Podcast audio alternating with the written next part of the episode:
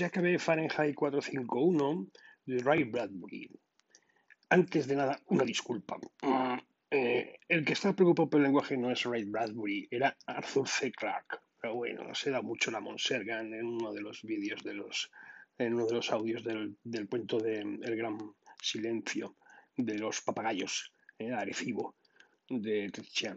Bueno, Vamos por el título, Fahrenheit 451. ¿Por qué 451? Porque esa es la temperatura a la que arde el papel, señoras y señores. Bien, bien. Vamos con Ray Bradbury, que es todo un personaje y que son cinco relatos en realidad.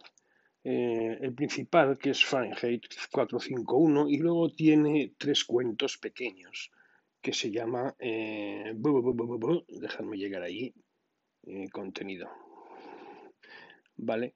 Que es Fahrenheit 451, que son tres partes, que es lo que sale en la película de Truffaut, la primera y la tercera, si la habéis visto, si no la habéis visto, eh, es bastante fiel en la primera y en la tercera. Y luego tiene otros tres relatos que le obligaron a, le obligaron, le recomendaron meter, porque con esto hacía 25.000 em, palabras, y querían un librito de 50.000, que es El fuego brillante, el parque de juegos y la roca gritó. Vale. Ray Bradbury es todo un personaje. Todo un personaje. ¿Vale? Yo solo os voy a decir que, eh, bueno, este hombre a los 12 años pues decidió que quería ser escritor. Ah, no fue a la universidad porque no podía pagársela y a los 12 años se planteó que iba a escribir todos los días 10.000 palabras, como os lo estoy contando, como os lo cuenta él, ¿eh? además. Bien, no fue, no fue a la universidad, es un decir. Eh, tuvo que trabajar, no tenía dinero, entonces tuvo que trabajar y eh, iba a la biblioteca tres tardes todas las semanas. se buscó dos tutores, una profesora de literatura y un profesor por ahí, una profesora de su instituto y alguien más y escribía a máquina, cuando las máquinas de escribir se alquilaban. Claro, él pensó, dice, si escribo 10.000 palabras al día, eso son 50.000, es un relato, 10.000 más o menos viene a ser un relato que se podía publicar en una revista en dos entregas, tres entregas, más o menos. Y sí, por ahí. Y claro que había en la época. Y dijo, hombre, algo malo no me saldrá, ¿no? 52 al año dice, ya, pero voy a darle yo la vuelta a la tortilla. Y cuánta basura, ¿no? Pero desde luego a escribir uno se hace. Hay que escribir, hay que escribir y hay que escribir. Y el tío escribió la de Dios. Él siempre renegó, como os digo, de, de ser un escritor de ciencia ficción, puesto que había escrito Fahrenheit 451 joven, eh, en el año 53. La novela es del año 53. Y ya en pleno periodo de incipiente de caza caza de brujas macartiana, ¿no? Comunista. ¿Os acordáis de aquello? De ¿Ha pertenecido usted o pertenece al Partido Comunista? Me acojo a la quinta enmienda. ¿Conoce usted o ha conocido a alguien que haya pertenecido al Partido Comunista? Me acojo a la quinta enmienda. Como veis, de la marinera. Bien, Ray Bradbury nació en el 20 Así que cuando escribió, y murió con 91 años, ¿eh? y escribió mucho, mucho, mucho, tiene muchos libros. Los más famosos es Fahrenheit 451, pero tiene otros, tiene otros. Em, él se clasifica más bien en el límite entre la ciencia ficción y la fantasía.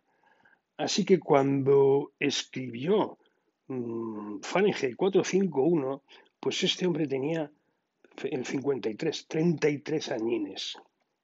Antes había escrito otros dos libros de bastante, le dieron bastante renombre, que fue eh, ¿Dónde están? ¿Dónde están? Eh, Crónicas Marcianas, en el año 50, que es el siguiente que voy a leer. Por cierto, este libro lo he encontrado en ebook, le he leído en ebook, porque no le tenía, era una duda pendiente, y yo pensé que le tenía y no le tenía. Y me ha costado 7 euritos, 6 o 6 euros, una cosa así, por Apple, que me da el libro. ¿Vale? Eh, después escribió un ilustrado, mm, que yo he leído y a mí no me, no, me llamó mucho la atención en mi, etapa, en mi época. Después escribió Las de las manzanas del sol, después escribió eh, El país de octubre, Remedio para melancólicos, todo esto más bien novelas, ¿vale? Y... ¿Dónde están novelas? Faneje. En el, exactamente en 1953, ¿vale? O sea, considerad que escribió Crónicas Marcianas, que son relatitos muy cortos para publicar en revistas. ¿eh? En el año 50 y en el 53 publicó, en el 51 el hombre ilustrado y en el 53 publicó dos, Las doradas manzanas del sol y Fahrenheit 451. Que voy a leeros un extracto, porque ya os digo que no habréis leído, no habréis visto la película que merece la pena de Truffaut. Creo que hay una adaptación un poco más moderna americana. Luego os contaré Luego os contaré un poquito de esta historia y cerraremos con otro extracto del libro, porque tiene bastante miga. 33 añines, ¿eh? Acordaros, 33 añines. Libros tiene para aburrir, pero para aburrir. Sea, no sé, si no tiene 40 libros, pues... Pues ahí que le anda, ¿eh?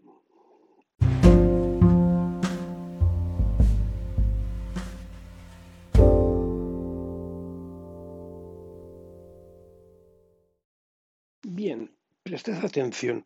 Este es, Montag es el protagonista y bueno, pues pasa un bache, el hombre pasa un bache.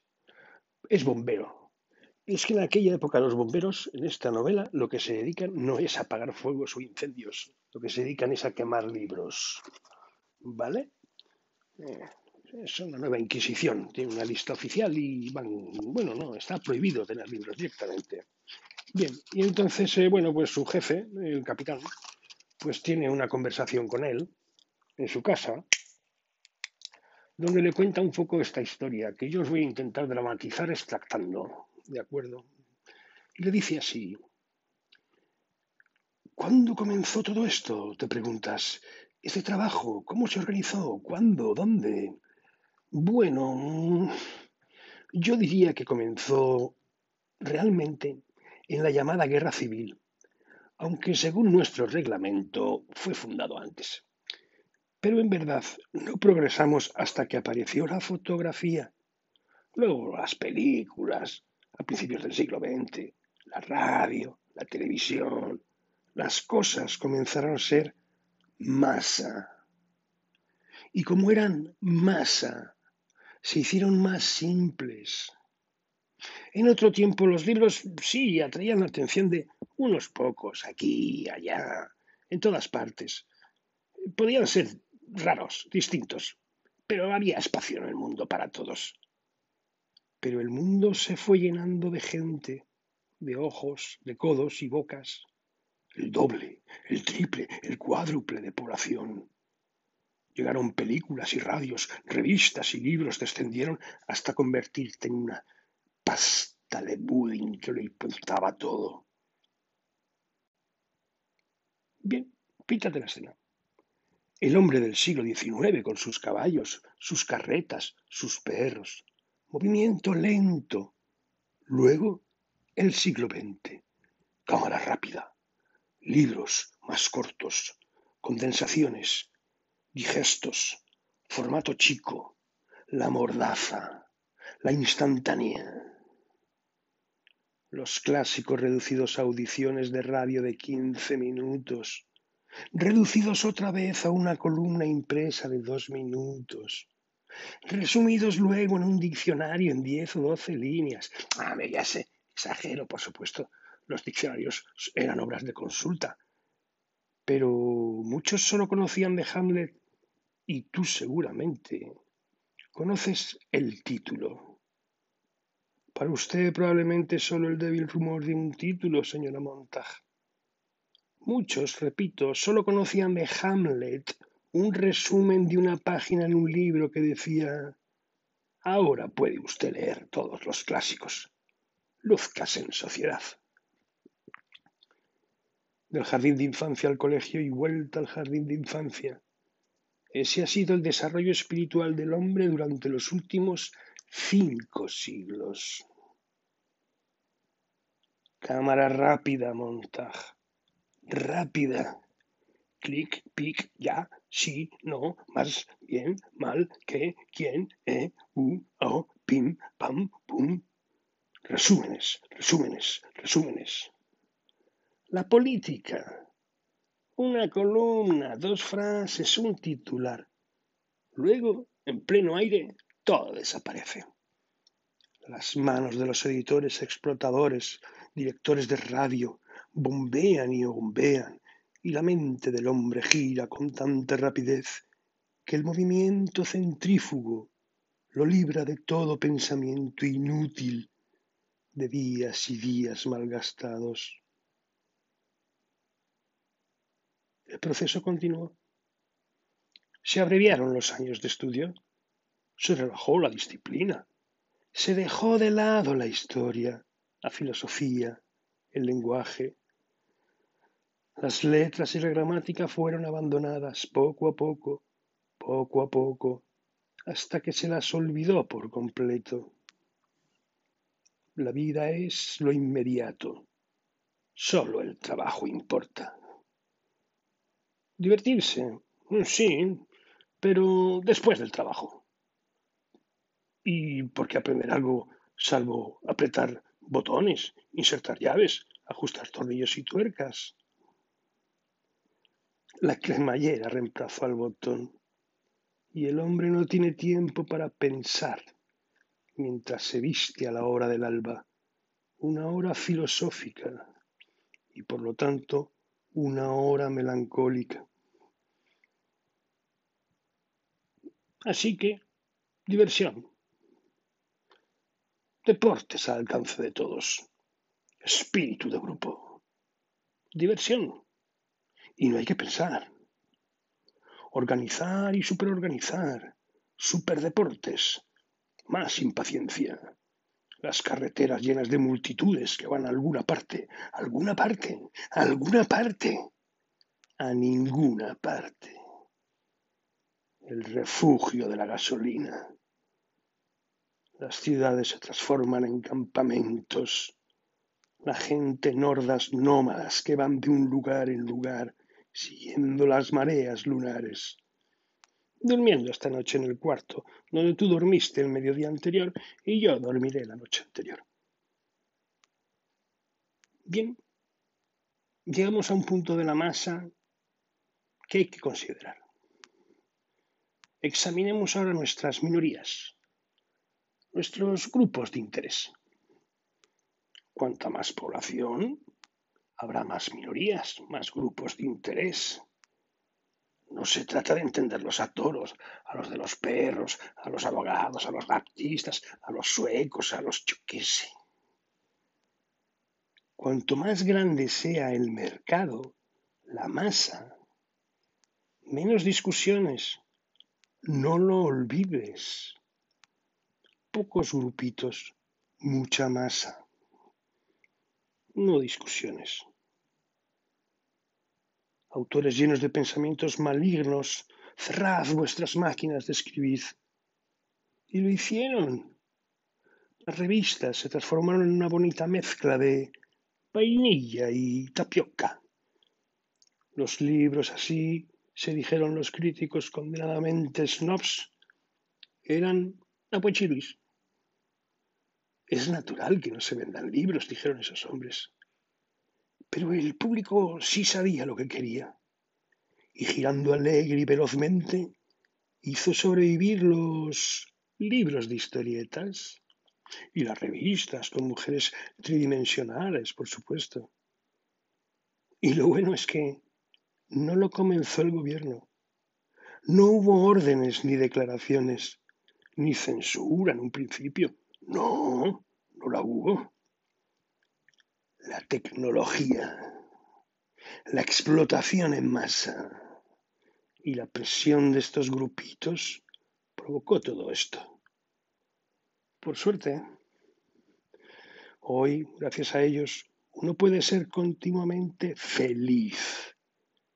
Se pueden leer historietas, las viejas y buenas confesiones, los periódicos comerciales. ¿Qué hay más sencillo y natural? Con escuelas que lanzan al mundo más deportistas, saltarines, voladores, nadadores, en vez de paseantes, críticos, conocedores y creadores imaginativos. La palabra intelectual se convirtió en la interjección que merecía ser. Uno siempre teme las cosas insólitas. Recuerda seguramente a un compañero de escuela excepcionalmente brillante que recitaba las lecciones y respondía las preguntas mientras los demás lo miraban con odio, inmóviles como estatuas de plomo. ¿Y no era este mismo compañero brillante al que golpeaban y torturaban al salir de la escuela? Pues claro que sí. Todos debemos parecernos. No nacemos libres e iguales, como dice la Constitución. Nos hacemos iguales. Todo hombre es la imagen de todos los demás. Y todos somos así igualmente felices. Pero un libro, un libro en manos de un vecino es un arma cargada. Quémalo. Saca la bala del arma. Abre la mente del hombre. ¿Quién sabe quién puede ser el blanco de un hombre leído? Yo eso no puedo aceptarlo. nuestra civilización tan enorme, tan vasta, no permite minorías ya, grupitos distintos. Pregúntate tú mismo, ¿qué queremos en este país por encima de todo? ¿Ser felices? ¿No es verdad? ¿No lo has oído centenares de veces? Quiero ser feliz, dicen todos.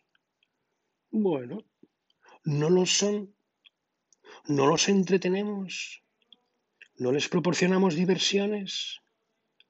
Para eso vivimos, ¿no es así? Para el placer, para la excitación. Y debes admitir que nuestra cultura ofrece ambas cosas y en abundancia.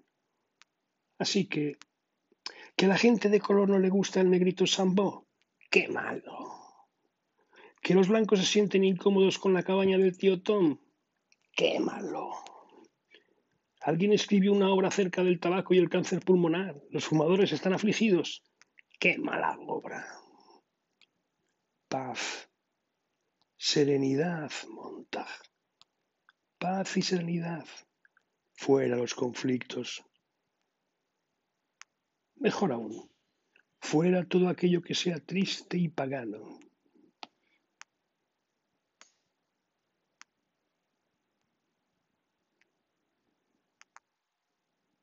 Aquí hay un punto conflictivo, sin duda. La herencia y el ambiente son cosas raras, la familia. No es posible eliminar en poco tiempo todos los obstáculos. El ambiente hogareño puede destruir en gran parte la obra de la escuela. Por eso la edad de admisión en el jardín de infancia ha ido disminuyendo año tras año y ahora sacamos a los niños casi de la cuna. Examiné, por cierto, un día los registros de la escuela, cuando estaba haciendo un seguimiento de gente problemática. Y resultó que allí no habían querido saber cómo se hacían las cosas, sino por qué. Y esto puede resultar embarazoso. Uno empieza con los porqués y termina siendo realmente un desgraciado. No es posible construir una casa sin clavos ni maderas. Si no quieres que se construya una casa, esconde los clavos y la madera. Si no quieres que un hombre sea políticamente desgraciado, no lo preocupes mostrándole dos aspectos de una misma cuestión. Muéstrale solo uno. Que olvide que existe la guerra. Es preferible que un gobierno sea ineficiente, autoritario y aficionado a los impuestos, a que la gente se preocupe por esas cosas. Paz. Paz. Llénalos de noticias, incombustibles, permanentes. Sentirán que la información los ahoga, pero se creerán inteligentes. Les parecerá que están pensando. Tendrán una sensación de movimiento sin moverse y serán felices. Pues los hechos de esa especie no cambian. Siempre son los mismos, aunque no lo parezcan. No les des materias complicadas como filosofía o psicología que engendran hombres melancólicos. El que puede instalar en su casa una pared de televisión y hoy está al alcance de cualquiera es más feliz que aquel que pretende medir el universo o reducirlo a una ecuación. Las medidas y las ecuaciones, cuando se refieren al universo, dan al hombre una sensación de inferioridad y soledad. Lo sé, lo he probado. ¿Y entonces qué necesitamos? Pues eso, más reuniones, clubs, acróbatas, magos, automóviles de reacción, deportes, helicópteros, sexo, heroína, todo lo que pueda hacerse con reflejos automáticos. Si el drama es malo, si la comedia es insulsa, si la película no dice nada. Bah, dame con el término. Nosotros, bomberos, somos un dipe, pequeña marca que quiere entristecer el mundo con un conflicto de pensamientos y teorías. Sostenemos ese dique con nuestras manos. No lo sueltes. Sigue quemando libros. No dejes que un torrente de melancolía y filosofía lóbrega invada el universo. Eres importante. Somos importantes para que no se pierda la felicidad del mundo. Sí, sé que alguna vez te picará la curiosidad. A todos nos ha pasado. ¿Qué dirán los libros? ¿Por qué los quemamos? Ah, poder rascarse esa picadura. Bueno, créeme, he leído unos pocos libros en mi juventud. Sé de qué se trata. En realidad, los libros no dicen nada. Nada que puedas aprender o creer hablan de gentes que no existen, que no conoces, delirios imaginativos cuando son obras de ficción. Y si no son de ficción, es todavía peor. Un profesor que llama idiota a otro, un filósofo que clava los dientes en el gaznate de otro. Todos corren de aquí para allá apagando las estrellas, extinguiendo el sol. Uno se siente perdido. Créeme, mucho mejor si no hubiera libros. Quémalos.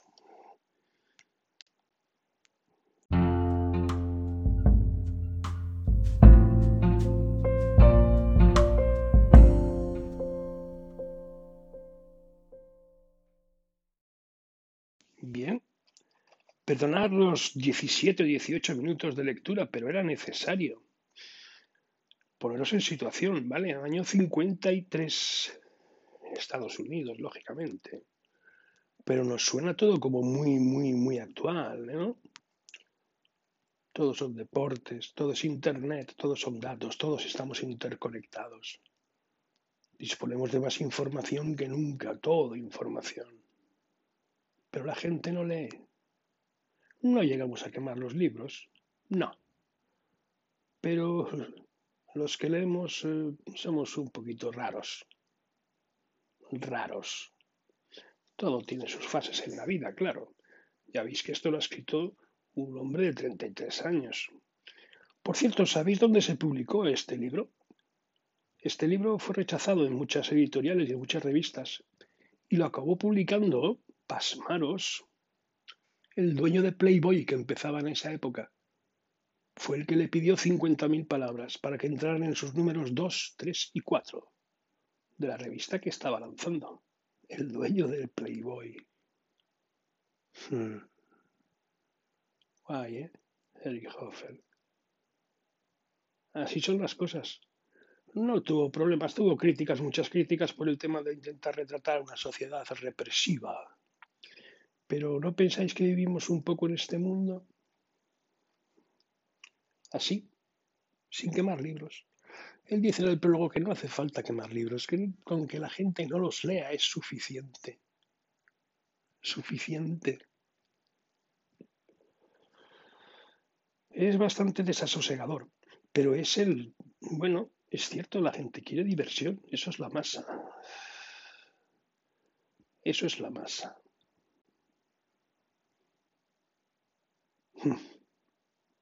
Espero que me haya quedado bien y que no os haya aburrido mucho. Ahora vamos a leer la contrarréplica. La contrarréplica. A los defensores de los libros, a la resistencia, esos que han sido laminados durante casi 40 años. Profesores de instituto, filósofos, pensadores, escritores. Vamos a ver qué dice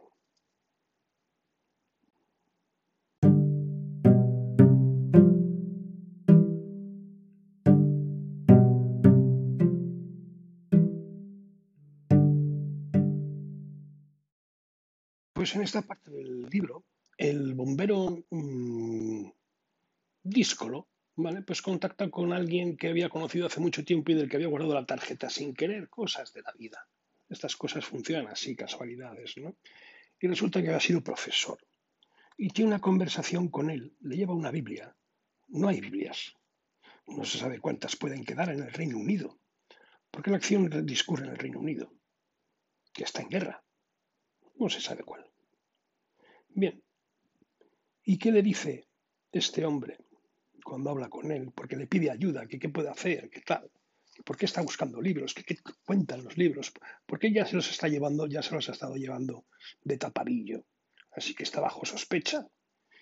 Pero bueno, le dice, le contesta el hombre, mayor ya, ¿eh? le dice,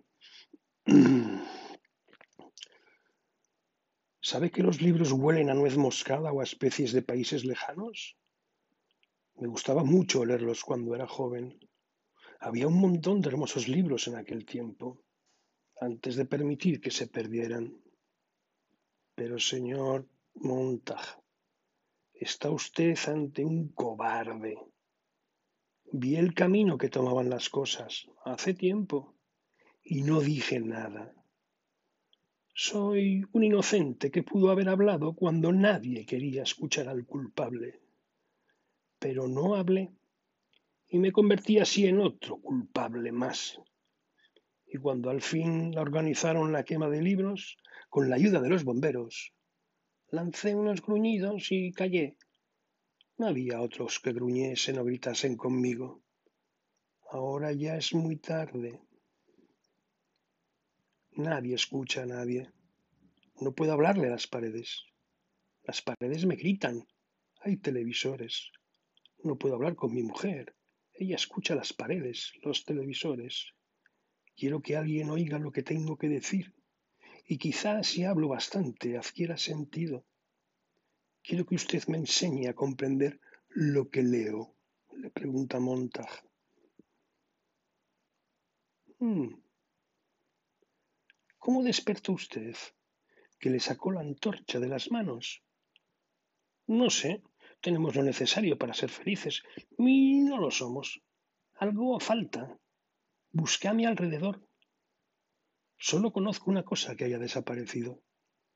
Los libros que quemé durante diez o doce años. Pensé entonces que en los libros podría estar la ayuda. Amigo mío, es usted un romántico incurable. Sería muy gracioso si no fuese serio. No, no son libros los que usted necesita, sino algunas de las cosas que hubo en los libros. Lo mismo podría verse hoy en las salas, en las radios y los televisores podrían proyectar los mismos infinitos detalles y el mismo conocimiento. Pero no, no, no son libros lo que usted busca. Puede encontrarlo en muchas otras cosas. viejos discos de fonógrafo, viejas películas, viejos amigos, la naturaleza, en su propio interior. Los libros eran solo un receptáculo donde guardábamos algo que temíamos olvidar. No hay nada mágico en ellos, de ningún modo. La magia reside en aquello que los libros dicen, en cómo cosen los harapos del universo para darnos una nueva vestidura. Por supuesto, no conoce usted estas cosas, no sabe de qué le hablo, pero usted tiene intuitivamente razón, eso es lo que cuenta. Tres cosas le faltan. Primero, ¿sabe usted por qué un libro como este es tan importante, la Biblia? Porque tiene calidad. ¿Y qué significa esta palabra? Calidad, para mí, significa textura. Este libro tiene poros, tiene rasgos. Si lo examina usted con un microscopio descubrirá vida bajo la lente una corriente de vida abundante e infinita. Cuantos más poros, cuantos más pormenores vivos y auténticos pueda usted descubrir en un centímetro cuadrado de una hoja de papel, más letrado es usted. Así lo entiendo yo, por lo menos. Narrar pormenores, frescos pormenores. Los buenos escritores tocan a menudo la vida los mediocres la rozan rápidamente. Los malos la violan y la abandonan a las moscas. ¿Comprende ahora por qué los libros son temidos y odiados? Revelan poros en la cara de la vida. La gente cómoda solo quiere ver rostros de cera, sin poros, sin pello, inexpresivos. Este es un tiempo en que las flores crecen a costa de otras flores, en vez de vivir de la lluvia y de la tierra. Eso es lo primero que necesitamos, me parece a mí. Calidad. Textura de información. Mm, vale, bien. ¿Y qué es lo segundo? Ocio. Ah, pero disponemos de muchas horas libres. horas libres sí, pero ¿tiempo para pensar? El televisor es real, es algo inmediato, tiene dimensiones, le dice a uno lo que debe pensar y de un modo contundente. Ha de tener razón, parece tener razón. Lo arrastra uno con tanta rapidez a sus propias conclusiones que no hay tiempo de protestar o decir ¡Qué tontería! Es un ambiente tan real como el mundo. De hecho, se convierte en la realidad. Es la realidad. Hmm. Solo si conseguimos la tercera cosa necesaria podremos avanzar. La primera, como le dije, es calidad de información. La segunda ocio para poderla digerir. Y la última y tercera que le comento ahora es el derecho a obrar de acuerdo con lo que nos ha enseñado la interacción de las otras dos. La cultura entera está traspasada de parte a parte. Hay que fundir el esqueleto y hacerlo de nuevo no basta con alzar un libro que se dejó caer hace 50 años. No olvide que los golberos trabajan poco, ya no hay libros. Es el público mismo el que abandonó la lectura, espontáneamente. Los que no construyen deben quemar. Eso es algo tan viejo como la historia y la delincuencia juvenil. Entonces, soy eso. Todos somos un poco eso. Es un camino.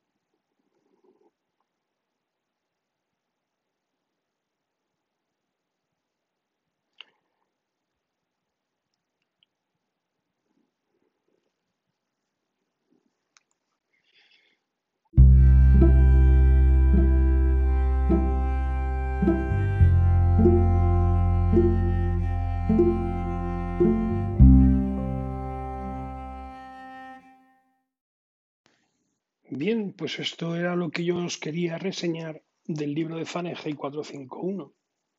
Como veis en esta segunda parte, los libros son importantes. Sí, que duda cabe, es el argumento, es la excusa, ¿no? Pero al fin y al cabo es la búsqueda. Es lo que extraemos de ellos lo importante. Eso es lo importante, no el libro en sí. Y como él dice, hay libros y libros, lógicamente. Así que, ¿qué hacer? ¿Dejar de leer? Sigue estando ahí. Y no son los libros, hay otras cosas. Todo está en todo. Todo está en todo. Al final es la búsqueda del sentido de la vida. Y esto lo decía un hombre a los 33 años. Uf, uf, ¿cómo estarían las cosas, eh? ¿Cómo se tenían que estar poniendo las cosas en el año 50? Por cierto, ¿sabéis que, que el elemento este, el, el McCarthy este, de la caza de brujas, ordenó a un general del ejército que retirara todos los libros de una estantería de una biblioteca militar.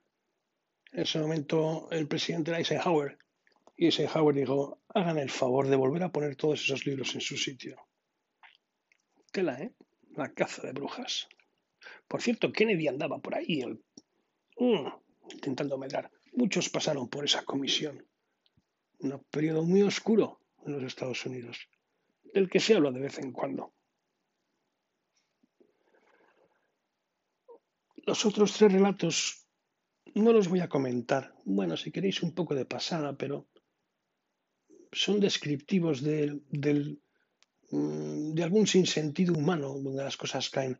De hecho, el libro y la película se distinguen en que eh, en el libro todo acaba mal, la guerra se pierde y todos los hombres blancos parecen desaparecer.